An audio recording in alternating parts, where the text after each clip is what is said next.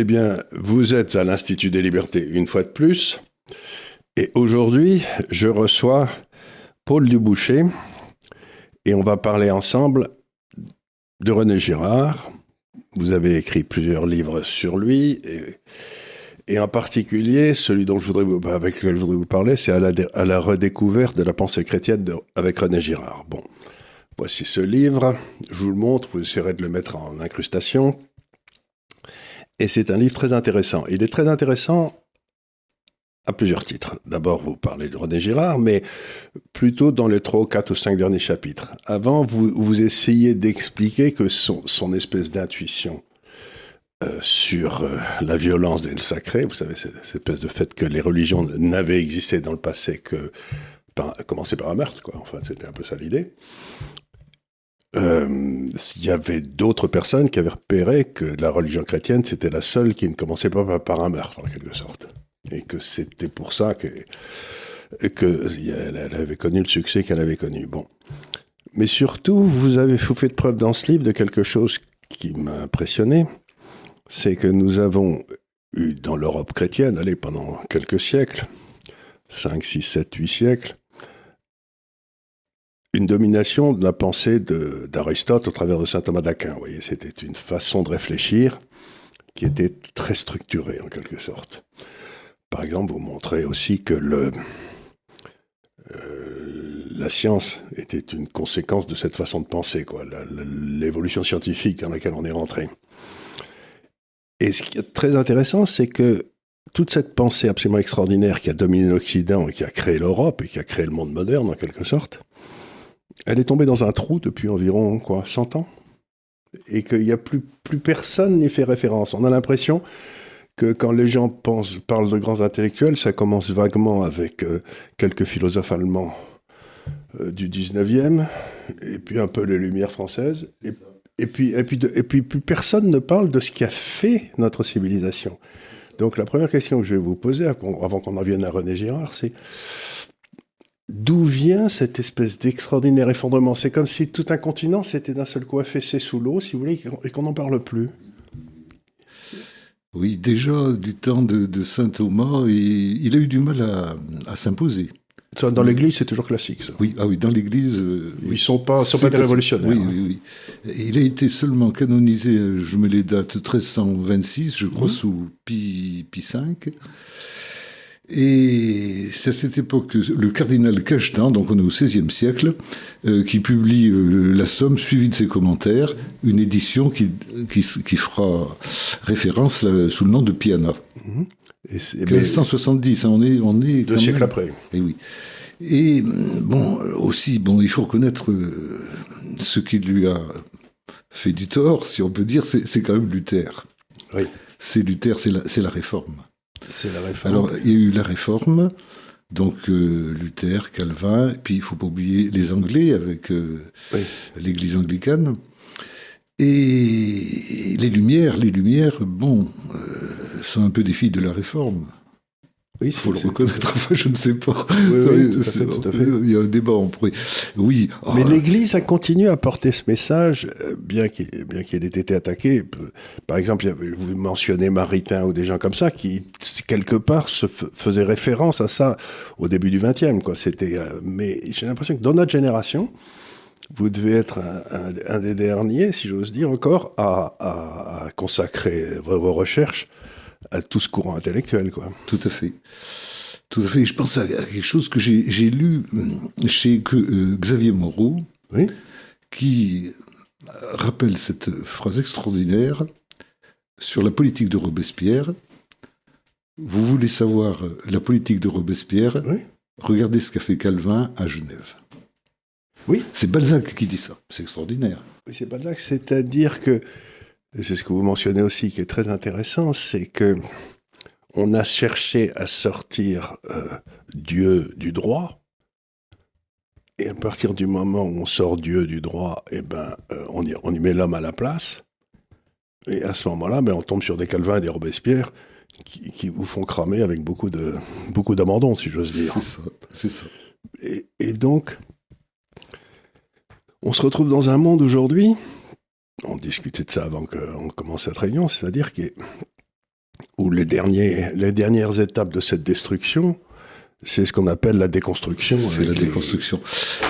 Alors, et donc c'est le processus de destruction de ce monde qui a été le nôtre, qui nous a formés intellectuellement, qui est en train de connaître un nouvel avatar en quelque sorte. C'est une nouvelle forme de destruction. Tout à fait. Écoutez, sur la déconstruction, j'ai trouvé le plus remarquable, je ne sais pas si vous, l'avez vu, un vieux monsieur, pour qui j'ai une admiration éperdue, Pierre Magnard. Pierre Magnard a fait une vidéo Déconstruire la déconstruction. Mhm. Euh, Pierre Magnard, il, écoutez, il doit avoir 80 euh, que je ne me trompe pas sur les âges, il y en a qui sont susceptibles 95 ans, je pense. Ah oui, il est d'une jeunesse insolente. oui, et la déconstruction, c'est à regarder. Moi, je l'ai regardé dix fois. 20 fois, il y a toujours des choses. Il, part de, son arrivée au lycée Henri IV, avec euh, euh, dominé encore par Sartre, avec les fameuses racines du platane. De, euh, vous savez, ces racines dont Sartre, dans une page célèbre de La nausée, dit comment dire, elles étaient de trop, elles me donnaient envie de vomir. Tout. Et, et pour lui, c'est la négation de l'être. Oui. C'est Et c'est ce que vous montrez aussi très bien, c'est que dans le fond, toute cette civilisation, en rompant ses racines, euh, redécouvre, aussi curieux que ça paraisse, en rompant des racines chrétiennes, euh, la violence dans la société. Quoi. C'est à partir du moment où, on admet que on n'admet plus la religion chrétienne, c'est-à-dire la victime innocente, on se retrouve avec euh, toute une série de dérives qu'on avait dans les dans les civilisations précédentes. Quoi. C'est donc on est on est dans un monde extraordinairement hostile à ce qui, avait fait la grandeur de l'Europe. Quoi. Et euh, alors, on va. donc, ce livre, je vais essayer de le prendre.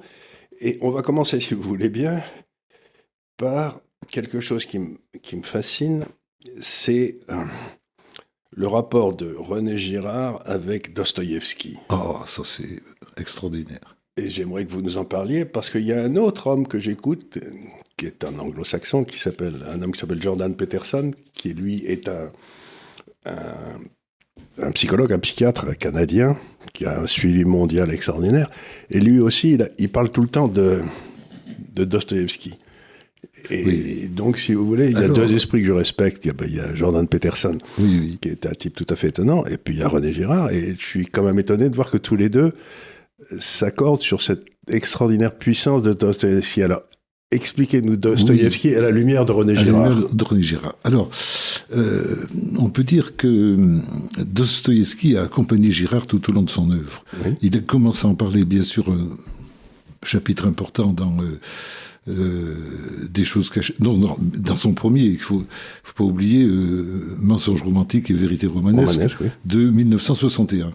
Donc il, déjà, il, déjà, il était déjà, Oui, puisque euh, il fait, euh, il dit dans, ce premier livre euh, qui a une réputation mondiale, donc un dialogue entre Flaubert, Proust, Stendhal, Cervantes d'abord, mmh. et aussi bien sûr Dostoïevski. Et Dostoïevski en parle constamment. Il consacre certains de livres à, lui, et jusqu'au dernier. Alors le dernier, c'est La conversion de l'art 2008, qui en fait c'est un regroupement d'articles. On peut dire, son dernier, on peut dire, c'est H.V. Clausewitz de 2007. Oui, alors j'ai essayé de le lire, celui-là, il était trapu. Hein.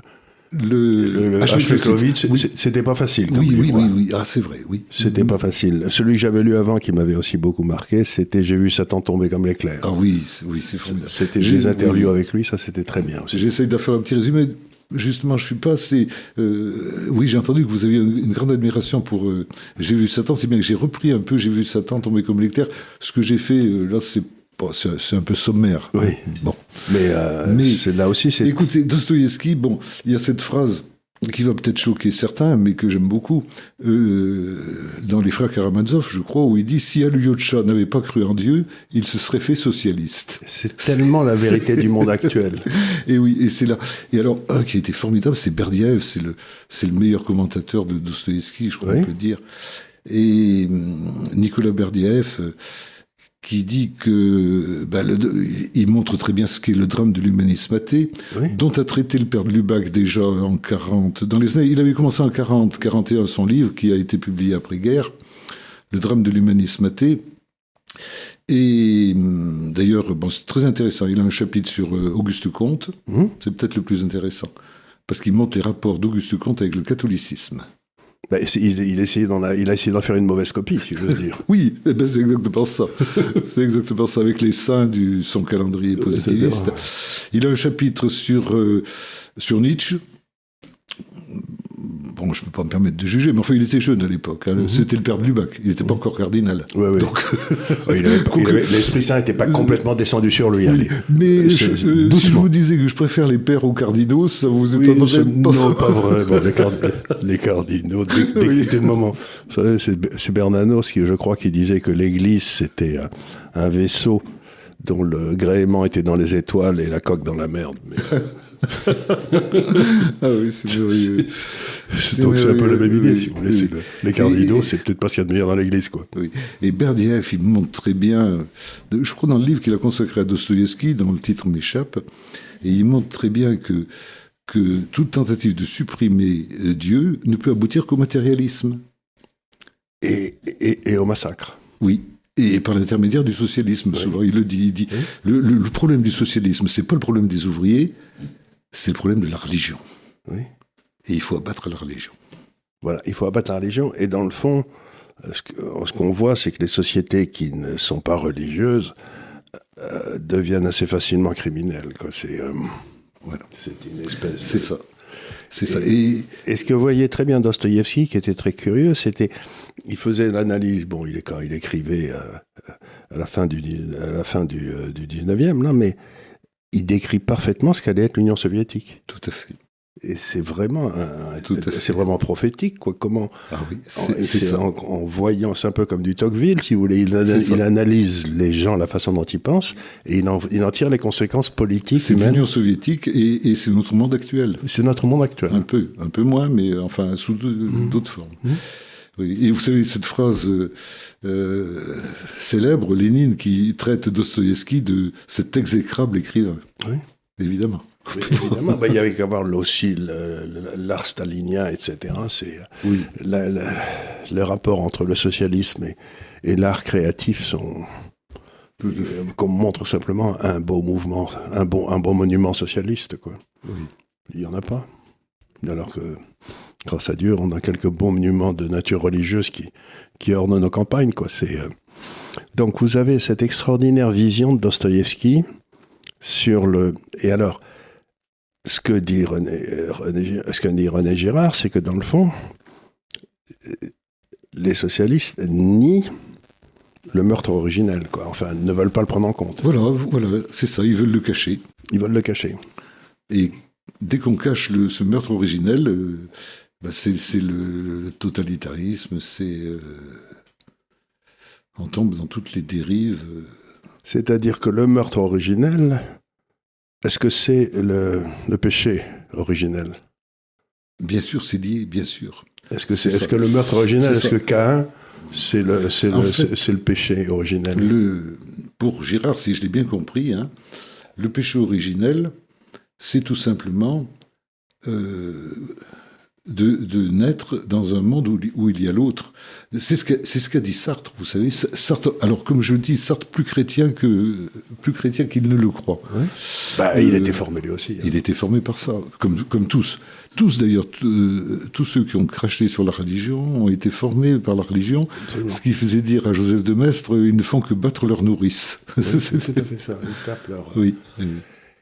Et donc vous avez cette, euh, cette extraordinaire négation, et j'ai discuté avec un homme que j'aime bien récemment, qui s'appelle Boc Côté. Vous savez, c'est le. Oui, oui, j'ai vu. Oui, j'aime beaucoup. Je l'écoute souvent. Il est... il est très sympathique. Il a un accent au poil pour commencer. Oui, il est formidable. et la différence, euh, la différence qu'il fait entre la droite et la gauche, j'ai trouvé ça très intéressant avec une discussion que j'ai eue avec lui il a dit, dans le fond, les gens de droite, c'est ceux qui acceptent le péché originel, les gens de gauche, c'est ceux qui le refusent. Oh, voilà. Qui dit, le péché originel, refuser le péché originel, c'est penser que l'homme est naturellement bon. Voilà. Et à ce moment-là, automatiquement, s'il est naturellement bon, il a le droit de juger les autres et, de les, et de les mettre en cabane, etc. Parce que si vous savez que le mal passe en vous, vous êtes quand même beaucoup, beaucoup, plus euh, euh, indulgent et prêt à admettre que peut-être vous vous trompez. Quoi. C'est, ça, tout à fait. Alors là, là c'est une vieille hérésie. Vous savez, c'est le, je crois, le, le pélagisme, pélagisme qui, oui. niait le péché originel. Il n'y a pas de péché originel. Oui, ce qui veut dire l'homme est bon. Et alors, pour, pour euh, Sartre, à mon avis, il résume très bien la pensée de, de Girard, si on peut dire, en disant cette phrase célèbre Mon péché originel est de naître dans un monde où il y a l'autre. C'est-à-dire, dès, la naissance, on est bien sûr en relation avec les autres, c'est-à-dire avec la rivalité mimétique. Voilà. qui est, qui est la source de tous les maux. Qui est la source de tous les maux. Et dans les fratries, ça se passe très bien aussi. Oh, oui. Avec, euh, oui, oui, oui. J'étais chez le dentiste avec mon frère et on parlait, on discutait très bien. Le dentiste arrive, il nous voit, il nous dit ah, Vous entendez, deux frères qui s'entendent bien. Euh, la semaine dernière, j'ai eu deux sœurs, elles se sont entretuées dans mon cabinet, dans la salle d'attente. j'ai dit à mon frère Tu vois, c'est la rivalité mimétique. Voilà, c'est exactement ça. C'est pas étonnant. Et, on veut, je sais qu'il y a une expérience assez célèbre où on met des petits garçons ou des petites filles, je sais pas quoi, des petits garçons, je crois, dans une pièce et on leur donne le même jouet à tous. Et au bout de cinq minutes, ils se tapent pour un jouet en général celui qui est le plus dominant a. Et, et, alors que il y a les autres même jouer, donc ceux qui veulent pas, ils veulent pas le jouer, ils veulent le jouer voilà. de celui qu'ils considèrent comme dominant. Quoi. C'est, on voit très bien, ça, c'est la rivalité mimétique qui a été le. Oui, en fait, tout désir et désir, désir. On l'avait, quelqu'un avait déjà dit ça en Girard. Je sais pas si c'est pas Hegel d'ailleurs. Tout désir et désir de désir. Voilà, Je désire que ce que l'autre désire. Que ce que l'autre désire. Donc on pense, on sait pas ce qu'on aime soi-même, mais si on se dit si l'autre aime ça, c'est que ça doit être bien. Quoi. C'est quand même une drôle de façon de penser. Donc vous avez cette découverte, et je sais que René Girard disait que cette espèce de désir mimétique, il, il le retrouvait justement chez Flaubert, chez Proust, on sait rien. Et il a analysé tout ça aussi très bien de façon. Euh, c'est ça. C'était en même temps un, énorme critique littéraire, quoi. C'était. Euh, tout à fait. Tout à fait. Alors justement, euh, là j'ai écrit ce livre, Le Cowboy Texan, parce qu'il renverse les tables comme un cowboy qui est pas content. Et c'est voilà, et c'est sa façon de, de procéder à Girard c'est qu'il prend l'inverse des, opinions reçues. Et alors, il dit quand, euh, au début, c'est un commentaire qu'il fait, je crois, de son premier livre, Mensonge romantique. Il dit jusque-là, qu'est-ce qu'on faisait? Les grands auteurs, quand on les étudiait, quand on faisait une critique, eh bien, on cherchait les différences. Et moi, j'ai cherché les ressemblances. Et il a vu les ressemblances chez tous, aussi différents que Flaubert, Proust, Stendhal, euh, Cervantes, c'est le, le désir et l'imitation, c'est le désir mimétique. C'est ça le point commun chez tous. Alors, Dans le rouge et le noir, on le voit très bien. Le, dandy de, de, de Stendhal, l'homme du souterrain, parce que c'est pareil, de Dostoïevski, le snob de Proust. Oui ce sont tous des gens qui ont dans le fond le même ressort profond. Voilà, qui fonctionnent de la même façon. De la même façon. Et c'est extraordinaire. Oui. Et ça, nous est interdit d'ailleurs, si je me souviens bien, par le dixième commandement. Le dixième commandement dont il parle beaucoup, Girard, parce qu'il résume tout. Il résume tout. Tu ne convoiteras pas. Euh, tu ne convoiteras pas la femme de ton voisin, sa Ferrari. Ou oui, ni son âne, ni sa, ni sa servante. Il faut, faut, pas l'oublier. C'est important. C'est ça, vrai. Et c'est un des dix commandements, c'est justement. on nous garantit contre ça. Donc ça, c'était le, côté, si vous voulez, d'Ortoïski, ça m'a fasciné parce que, euh, bon, ça prouve que le romancier, quelque part, avec cette capacité incroyable qu'il a de recréer un monde, il, est génial s'il recrée un monde qui, dans le fond, est, le nôtre. Quoi. il le décrit mieux que personne ne l'a décrit jamais. C'est un, c'est un énorme. C'est le. C'est un énorme. Alors ça, c'était donc sur, sur Dostoïevski. Alors, il y a un autre, une autre personne dont vous parlez, et que j'ai été surpris de trouver là, c'est Joseph de Maistre. Ah, Joseph de Maistre. Alors, euh, expliquez-nous, parce que Joseph de Maistre, pour ceux qui ne le savent pas, bon, ben, il a écrit quoi au début, du, au début du 19e, non? Au début du 19e, oui, oui, oui. Sur la Révolution française, etc. Oui, oui, oui. oui, Et, euh, et, et, vous montrez, avec des écrits qui sont tout à fait intéressants, que ben il avait vu, il avait très bien vu le coup aussi quoi. Bien sûr, bien sûr, il avait tout compris. Il avait tout alors, compris. Alors, essayez de nous expliquer comment cet homme qui a eu une vie intéressante, mais qui était euh, oui, plutôt euh, un historien. Euh, oui. Et alors j'ai écrit un petit livre donc que j'ai intitulé Le scandale Joseph de Maistre. Oui.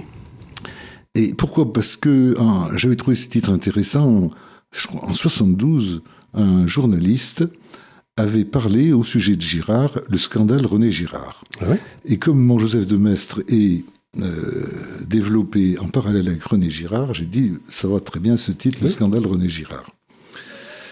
Le scandale Joseph de Maistre, oui, euh, c'est le même. En fait, c'est le même. Parce qu'ils vont contre euh, ce qui est établi. Ils vont à l'essence plutôt qu'au consensus. Quoi. Et alors, ce Joseph de Maistre, formidable, il a été pauvre toute sa vie. Alors, il avait une famille très riche, mais ils ont été dépossédés par les révolutionnaires français lorsqu'ils ont attaqué euh, la. Savez, à, à l'époque, Chambéry, la, la Savoie, Savoie oui. c'était au roi de Sardaigne. Mmh. D'ailleurs, euh, Joseph de Maistre est ambassadeur plénipotentiaire de son, de son souverain, le roi de Sardaigne, auprès du tsar. Et il part dans un carrosse. Et le pauvre, il était tellement fauché qu'il prend un carrosse pourri et il tombe en panne tous les 100 km. Ils sont obligés d'aller chez le charron pour, faire une, pour réparer une roue. Vous voyez, pauvre toute sa vie. Euh, il vivait de subsides.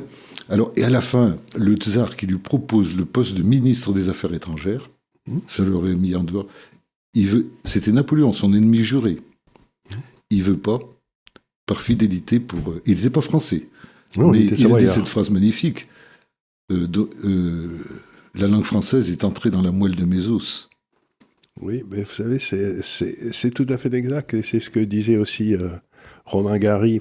Ah oui Vous savez, Romain Gary, qui était juif, ukrainien, etc. Et on lui demandait, on lui demandait il disait Je, je n'ai pas une goutte de sang français, mais la France coule en moi. C'est ça, c'est ça. Eh ben, c'est la même phrase. C'est la même chose. C'est-à-dire qu'on peut être français par amour. C'est ça, tout à fait. C'est à fait. Euh, ce qui est un débat qu'on pourrait avoir en ce moment pour savoir les gens qui veulent être français par amour, ils, et en général, ils créent pas de problème. Tout à fait. Ils sont pas.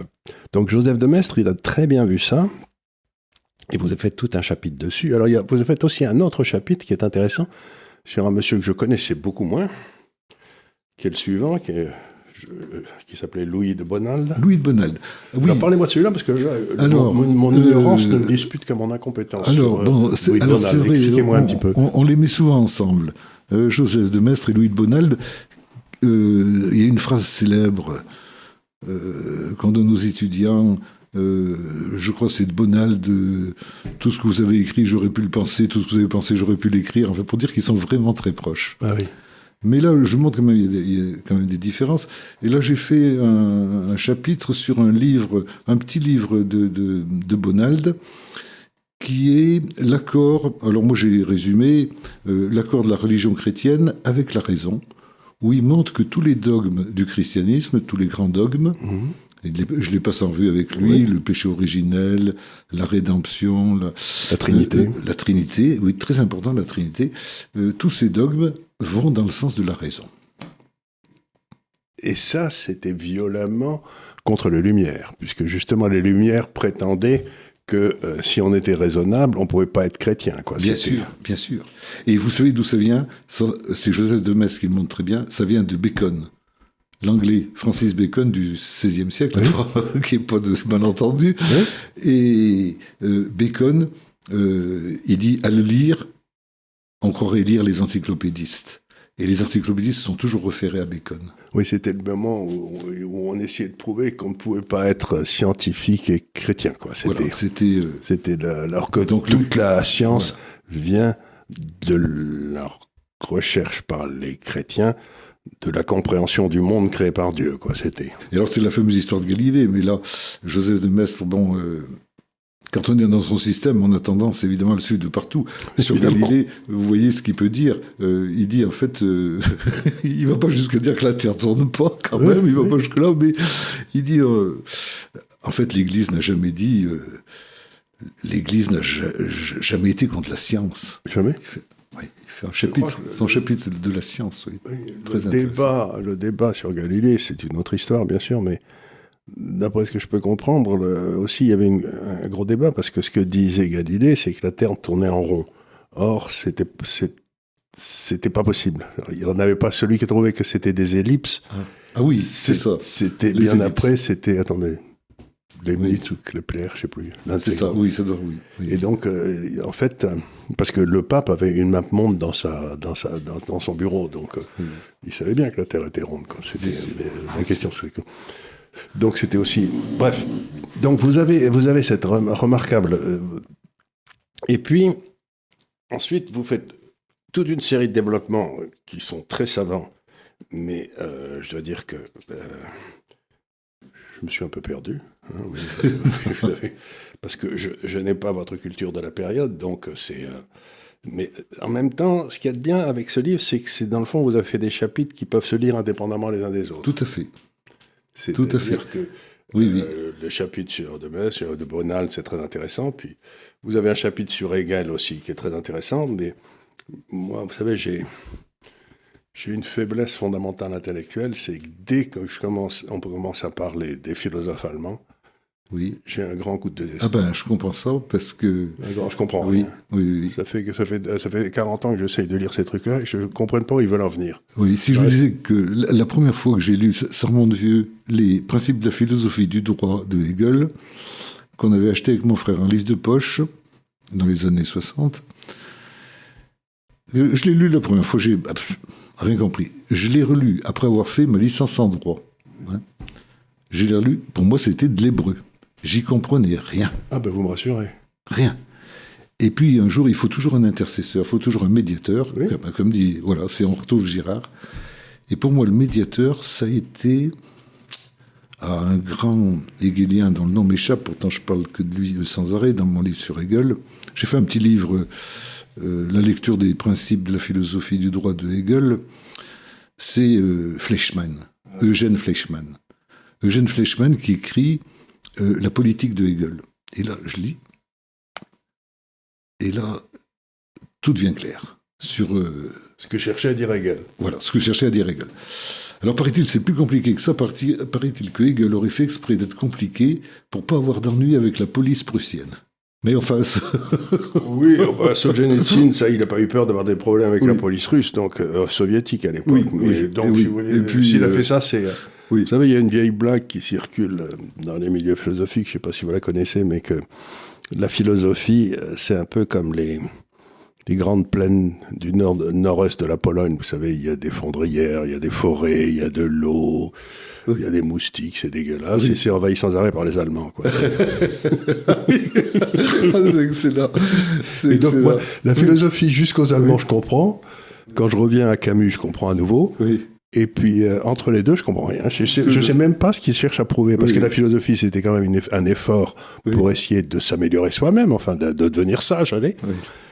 Et à partir des Allemands, ils se mettent à parler du pouvoir, ils se mettent à parler de, de choses qui sont qui, qui sont pas intérêt pour l'individu, quoi. Oui, Je sais pas ce que vous en Enfin bref, je, voulais, je, voulais, vous dire ça parce que c'est euh, quelque chose qui me. Si je vous disais que le plus grand compliment qu'on m'a fait, c'est un patron de bar qui m'a traité, mais par personne interposée, de pseudo-philosophe. Il a même dit une expression un peu vulgaire, il a dit euh, c'est un philosophe de merde. Ah oui Et moi j'ai trouvé ça magnifique, j'ai dit oui, j'accepte. J'accepte, c'est très bien, c'est très bien. L'essentiel, l'essentiel c'est. Donc, vous avez ça. Alors maintenant, revenons à René Girard, parce que hmm. les, principes, dans le fond, c'est le, mimétisme et puis le bouc émissaire. C'est, les deux, c'est un peu ah les deux ah grands. C'est ça, mimétisme. Est-ce que vous pouvez nous expliquer comment ces deux principes s'articulent? Parce que ça me semble. Oui, alors, euh, ben, le mimétisme, le mimétisme donc produit la rivalité, cette rivalité qui, qui, aboutit à la crise, la crise mimétique, et qui aboutit à, ça peut être une catastrophe, c'est-à-dire à la guerre. À, au meurtre. Au meurtre, voilà. Il y a pas toutes les tragédies antiques, c'est des, on liquide celui qu'on veut. Et alors les, les, sociétés ont trouvé, euh, pour mettre euh, un terme à, à ce désordre, à cette crise, eh c'est de sacrifier un bouc émissaire, c'est-à-dire une personne pas pas n'importe laquelle, une personne plutôt marginale. Mhm. Un étranger. Un étranger. Ça peut être un étranger, euh, une personne qui, présente un handicap. Ou... Ça peut être alors également euh, quelqu'un de très beau. Oui, ben, autrefois, il y avait aussi dans certaines civilisations, quand ça n'allait pas, on supprimait le roi. Voilà. Ah ben oui, alors le roi c'est le bouc émissaire par excellence. Voilà. Le roi est fait pour être bouc émissaire. C'est ça. Et oui, pour eux. Et alors, la, la République, c'est un très bon système. Ils ont compris que, euh, ce que montre très bien Girard, bon, le, le pouvoir, c'est une patate chaude, comme au rugby. Oui, Ah, c'est vous, le spécialiste du rugby. Oui, oui, comme, euh, quand vous avez un type très gros qui arrive sur vous et très, très costaud et que vous avez la balle, vous avez soit le choix de prendre le gars et puis, ou alors de le passer à toute allure au gars à côté Voilà. pour que ce soit lui qui prenne le gars. Quoi. C'est ça. Eh ben, il faut passer la patate chaude, il faut passer. très Avant, que, avant que le gros gars arrive. Voilà. Et la République, euh, ils ont eu ce- cette astuce de, de, de passer la patate chaude. On ne sait pas trop à qui, hein, Oui. mais on la passe vite. On la passe Oui. vite et on a l'impression que ça change, alors qu'en fait ça change pas. Ça change pas, oui. En fait, on a l'impression. Donc, le, le désir mimétique entraîne une espèce de crise. De cette crise, il faut un cat- une catharsis, quoi, un truc Voilà. qui, qui vous. euh, et donc, on liquide euh, ce qui embête les gens. Allez. Euh, ça, ça- ça peut être, ça peut être job d'ailleurs. Ah, c'est Job, bien sûr. Job, c'est un exemple parfait de bouc émissaire. hein. C'est un exemple parfait de bouc émissaire. Et puis, euh, bon, ça, on le liquide. Et après ça, tout le monde se sent mieux. Et on repart pour une période de tranquillité. Voilà. Mais qui n'est que provisoire. Mais qui n'est que provisoire. C'est-à-dire que le meurtre n'est pas la solution. Voilà. C'est une solution provisoire, ça permet de faire baisser la tension, et la découverte du christianisme, c'est ben, la victime est innocente. La victime est innocente. C'est ça le grand apport. Et, des rapports. Et donc, on peut plus avoir de sacrifice humain, par exemple. Voilà. Voilà. C'est la fin de tout sacrifice humain. Et ça a, été une- un énorme changement dans la civilisation. quoi. C'est euh, cette espèce de refus du sacrifice humain. Mais alors, ça nous amène dans le paradoxe actuel, c'est que on a commencé. Bon, la victime est innocente. Et puis, il me semble que dans notre civilisation, à l'heure actuelle, on est en train d'arriver au résultat final de la victime est innocente, où tout gars qui a été condamné est innocent. Ah oui. Et ça, c'est Ah oui. c'est une dérive. Alors, comment on s'en sort de celle-là? C'est la dérive. Alors, euh, euh, Gérard l'a décrit très bien déjà, cette dérive. C'est la surenchère victimaire. Voilà, tout le monde veut être une Et victime. oui, c'est tellement euh, pratique d'être victime que on va se, trou- il faut se déclarer victime. Sinon, Mais- on n'existe pas. Si- Et donc, en vous déclarant victime, vous enlevez votre liberté individuelle de mener votre propre vie, puisque vous êtes une victime. Mais à ce moment-là, il faut que vous ayez quelqu'un que vous puissiez blâmer. C'est-à-dire que vous réintroduisez aussi le bouc émissaire. Tout à fait. Et aujourd'hui, le bouc émissaire, d'après ce que je peux voir, c'est un peu le l'homme blanc. Ah ben ouais. Oui. Donc, si vous voulez, c'est le serpent qui se mord la, la queue, ce truc. Donc, ce que j'essaye de dire, c'est est-ce qu'on est arrivé à la fin du pouvoir d'amélioration que le christianisme a, a amené?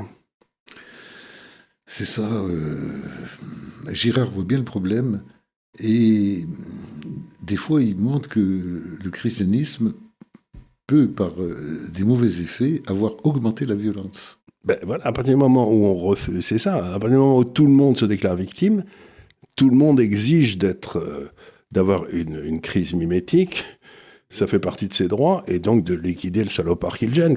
C'est exactement ça. Vous savez, c'est Chesterton, le mot fa- euh, fameux de Chesterton, euh, le monde moderne est plein d'idées ou de vertus chrétiennes devenues folles. devenu folle. Et c'est et c'est lui qui disait aussi, je crois, que quand les gens ne croient plus en Dieu, c'est pas qu'ils croient, euh, c'est quoi qu'ils ne croient plus à rien, c'est qu'ils croient en n'importe quoi. Exactement. Et ça, c'est une autre. euh. C'était un type intéressant chez, chez Certain. Donc, on a cette espèce de monde extraordinaire où aujourd'hui, l'idée devenue folle, c'est que ben, euh, il faut être une victime. Pour avoir le respect de tout le monde, il faut être une victime. On devrait faire des. Vous qui êtes un universitaire, on devrait faire des, des cours sur comment être une victime de qualité. Quoi. Oui, oui. Ça se vendrait. savez. oui. oui, il faudrait. Oui, ah, ça serait une excellente idée, ça. Ce- si vous, vous, donneriez ça, c'est. Oui, oui. Et alors moi je connais un petit. Et alors on, on tombe sur un, ça n'a rien à voir, mais sur un livre de, vous savez, qui était de Huntington, là, la, clash des civilisations. Je peux vous assurer que bon, il avait repéré cinq ou six grandes civilisations, et il disait ce qu'il y a d'extraordinaire dans la civilisation chrétienne, c'est cet, cet extraordinaire individualisme. C'est-à-dire que ce que j'ai écrit dans mes livres, c'est que dans le fond, Dieu ne sait compter que jusqu'à un. Il veut avoir un rapport avec vous personnellement, et que l'individualisme, c'est pas l'égoïsme. C'est si vous améliorez au maximum personnellement, si vous donnez ce que vous auriez, le projet que Dieu avait pour vous, si vous réussissez à le faire à un moment à partie, à ce moment-là, le monde entier devient meilleur. Vous voyez ce que je veux dire? Donc c'est pas du tout c'est pas du tout de l'égoïsme. L'individualisme, c'est d'essayer la recherche de l'excellence. Ça, c'est le bon individualisme. C'est le bon individualisme. Et aujourd'hui, bon, euh, cette espèce d'idée qui était bonne a été euh, galvaudée. On arrive à toutes ces à l'égoïsme pur et dur, mais ça, c'est pas du tout la même chose. Mais euh, la grande spécificité du, christianisme, c'était cette responsabilité individuelle. Tout à fait. Et c'est quelque chose qui n'existe pas dans les autres civilisations. La civilisation chrétienne cherchait le salut de chaque individu, les autres cherchent la survie de la tribu. Et donc les autres civilisations sont toutes, sont toutes encore organisées selon des principes pré-chrétiens. Et nous, on est en train de nous ratatiner. Vous savez, euh, c'est, euh, vous me faites penser, vous m'avez fait penser à ça. C'est une phrase Fleischmann dont je vous parlais tout à l'heure sur Hegel. C'est au début de son livre. Il a une phrase extraordinaire que je cite à plusieurs reprises. Bon, je la sais pas par cœur, mais grosso modo, il nous dit, le, il fait l'apologie du christianisme dans cette page. Je sais pas du tout quelles étaient ses idées par ailleurs. Il dit euh, le christianisme qui le premier a osé dire Dieu est mort, pour ressusciter dans la conscience de chaque individu croyant, et cela est devenu le principe des peuples européens. Voilà, c'est une phrase extraordinaire. Une phrase extraordinaire. Alors qu'est-ce qui... Euh, qu'est-ce qui arrive à notre Église alors? Ah, l'Église d'aujourd'hui. L'Église d'aujourd'hui, parce que c'était elle qui portait, qui a porté pendant des siècles ce trésor de connaissances. Bien sûr. C'était elle. Bien euh, sûr. Il faudrait. alors le livre de, Joseph de Metz du pape, hmm. qui, est merveilleux ce livre, que Auguste Comte fait figurer dans la bibliothèque du prolétaire du 19e siècle, 150 livres, figure euh, le livre du pape de Joseph de Metz, pour qui il avait une grande admiration d'ailleurs. Et oui, le pape, euh, c'est... D'abord, un pape jésuite, c'est presque une erreur. C'est certainement une erreur théologique. Ah, ah ça oui, c'est, euh, ça serait voir. Oui. Justement, je rappelle où c'est le mot de, Saint Inès de Loyola, son point de départ quand il crée les collèges qui vont hmm. se diffuser en, Europe. Euh, il dit notre problème, le premier, c'est de reconnaître saint Thomas comme le père de notre ordre. Hmm. Alors que c'était un dominicain. Alors que c'était un dominicain, bien sûr, c'est ce qui paraît curieux. depuis, depuis ils sont un petit peu engueulés quand même. Hein. Oui, oui, oui. et, de, euh, et notre enseignement suivra tous les grands principes théologiques de saint Thomas. Mais c'est pas ce que fait le pape. Hein. oui. Pas le pape actuel, en tout cas. Euh, Benoît XVI et Jean-Paul II, oui, mais celui-là, c'est un, peu plus, c'est un peu plus délicat, quoi. Sur saint Thomas. C'est parce que j'avais lu un livre de Domenac qui était intéressant il y a quelques années, qui, montrait que les grands intellectuels dans le, christianisme pendant des siècles, c'était très souvent des hommes d'église. Et il dit à partir de la révolution et de la révolution industrielle, les grands intellectuels sont devenus, euh, sont, plus été dans l'église. Ils ont été en dehors de l'église, dans les universités, euh, ils ont écrit des livres, ils sont devenus fameux, etc. Et il attribuait la baisse de la conscience collective au fait qu'il n'y avait plus de grands intellectuels dans l'Église. Est-ce que c'est une thèse qui vous paraît... Euh, oui, alors euh, là, je ne sais pas... Je euh, Je connais pas assez les intellectuels dans l'Église. Les... Mais il y en avait beaucoup autrefois, si vous voulez. Tous les grands intellectuels, c'était bah, justement c'était des dominicains, c'était des jésuites, c'était des il y avait assez peu de grands intellectuels, euh, jusqu'aux Lumières, il y avait assez peu de grands intellectuels qui n'aient pas été euh, de près ou de loin dans l'Église. Parce que les grands que l'on cite, euh, c'est un peu des artisans du Concile de Vatican II, c'est-à-dire le père de Lubac, justement, le père Congar. mon père a, a, servi la messe au père Congar en captivité. Et il avait une grande admiration. Plus, s'il savait que c'était un artisan de Vatican II, je crois qu'il aurait un petit peu changé d'avis. Mais enfin, oui.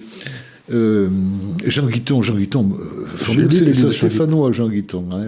Et j'ai lu les livres de Jean Guiton, c'était bien ce qu'il faisait. Oui, oui, c'est très intéressant.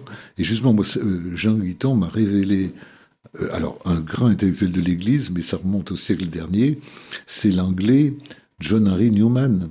Ah oui, le, cardinal Newman. Le cardinal qui est devenu cardinal, créé cardinal par euh, Léon XIII, je crois. Ah oui, le cardinal Newman, ça a été... qui, avait commencé comme euh, jeune prêtre anglican, enfin on dit pas prêtre, pasteur, jeune pasteur anglican, antipapiste, bien sûr. Bien sûr, bien sûr, mais... Comme il explique, ce qu'il a mis sur la voie du christianisme, c'est l'étude des hérésies des 4e et 5e siècles. Oh, on a tout essayé, je crois, à ce moment-là. Il y a eu à peu près tout, tout, tout, Oui, vous, vous, parliez de, du pélagénisme tout à l'heure. Il y a eu l'arianisme, ils ont, ils ont ah tout essayé. Il y avait tout, là. Un... Il y a eu une espèce de, de, de, de un foisonnement. De foisonnement. je me suis toujours demandé d'ailleurs si les, les, religions musulmanes, c'était pas des, des arianistes qui étaient partis, ah euh, qui, qui, avaient été chassés en Arabie Saoudite et qui sont revenus quelque temps après avec oui, cette, oui, oui, oui avec, parce qu'il y a beaucoup de relations avec, euh, intéressant, avec l'arianisme et, et, la religion musulmane. C'est euh... donc voilà. Alors on va. Euh, je redonne le titre. Paul Duboucher à la recouverte de la pensée chrétienne avec René Girard. Parce que René Girard, ça a été un bouleversement même dans l'Église. C'est-à-dire que l'espèce d'éclairage qu'il a donné euh, au sacrifice du Christ, c'était quelque chose que, dans le fond, personne n'avait dit avant lui, si ce n'est peut-être Joseph de Maistre ou un ou deux comme ça. C'est tout à fait remarquable. Donc, dire que c'est un livre facile, que vous lirez facilement, non. Mais c'est un livre que vous pouvez avoir dans votre bibliothèque quand vous vous posez une question. Euh, essentiel. C'est, euh, en tout cas, c'est cet effet. Et le deuxième que je vais lire avec plaisir, c'est donc le Régénérar Cowboy Texan, où vous reprenez un certain nombre de ces. Euh, parce que, aussi curieux que ça paraisse, vous savez, je dis toujours aux, jeunes qui m'interviewent, qui veulent me. Quel, livre euh, il faut que je lise pour. et donc, j'en donne toujours une liste de 7 ou 8, et il y a toujours un livre de René Girard dans les 7 ou 8. Parce que quand vous, lisez René Girard pour la première fois, vous avez l'impression d'un immense coup de projecteur sur quelque chose que vous n'avez pas compris jusque-là, mais qui finalement est évident. Exactement. Qui finalement est évident, mais que vous aviez vu, mais que vous n'aviez pas vu, quoi. Vous n'aviez pas compris. Oui, oui. moi j'ai eu cette impression quand j'ai découvert René Girard. Tout à fait. Il m'ouvrait des perspectives que j'avais. Qu'on n'avait pas. Absolument. Donc, et donc, je dis toujours, j'ai une dizaine de livres sur l'étage supérieur de ma bibliothèque. Vous savez, des livres que qui ont changé ma vie, si j'ose dire. Et René Girard euh, fait, partie de cela. C'est euh, ça. Et c'est un homme, c'était un homme. En plus, si j'ose dire, il avait une tête d'empereur romain. Ah oui, oh oui, magnifique. Il, avait une tête. Euh, oui, oui, Il était, il était beau comme un dieu, quoi. Oui, dire les choses telles qu'elles sont. Une tête d'intellectuel forte. tout à fait. C'était un homme. Tout à fait. Il y, a un auteur dont je parle aussi, qui est un peu oublié aujourd'hui dans l'art découverte, c'est Claude Trémontant. Tresmontin, il faut dire Tresmontin, Claude Tresmontin.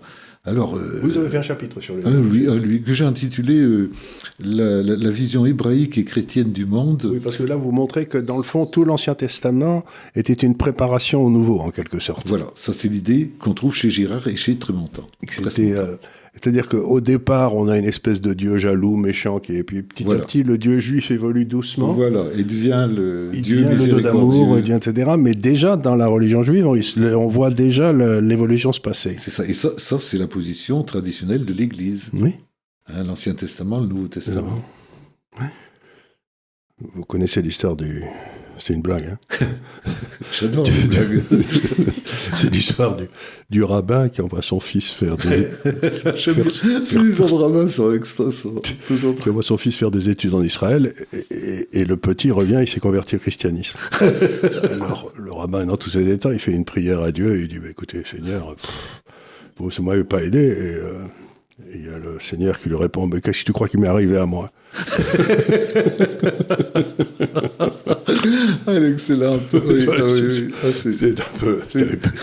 C'est un peu de vieille blague. Ben écoutez, voilà, je crois qu'on va, on va arrêter ça ici, mais merci d'être venu. Et puis. Euh, c'est moi qui vous remercie de votre merci, Merci aussi, de continuer, euh, contre vents et marées, à porter cette, très vieille culture européenne, parce que peut-être une façon de sortir de nos troubles actuels, ce serait de, non pas de revenir en arrière, mais de revenir à nos racines. Quoi. bien sûr. C'est peut-être. C'est. Euh, ça serait une, je crois que ce serait une bonne chose. On a, euh, on a, le choix. Je crois que c'est Pierre Manière qui le dit entre l'enracinement ou la déconstruction. Voilà. Mais la déconstruction n'existe plus. On disparaît c'est ce qui est arrivé un peu à tous les chrétiens du Moyen-Orient, etc. Bon, ben, il n'y en a plus, quoi, c'est fini. Donc, euh, nous autres civilisations savons que nous sommes mortels, ben oui, on le sait, on le sait, on le sait. Mais il est bien que des gens comme vous continuent à porter le, ce lourd fardeau. Euh, vous êtes reçus avec, euh, j'imagine, beaucoup de beaucoup d'indifférence. Ah oui, une indifférence totale, oui. Ah oui, alors là, c'est pour ça que je vous remercie d'autant plus de votre invitation que mes livres sont inaudibles. Hein, sont, euh, ben merci beaucoup, ça m'a fait grand plaisir. C'est moi qui vous remercie. Et puis, vous, quand vous passerez à Paris, vous connaissez le chemin. Ah bien, Je sais que vous vivez dans des endroits lointains, en plein milieu de la France. Un peu reculé, mais ça sera avec plaisir. Oui, c'est à chaque fois, vous serez toujours le bienvenu. Merci. Merci beaucoup. Merci.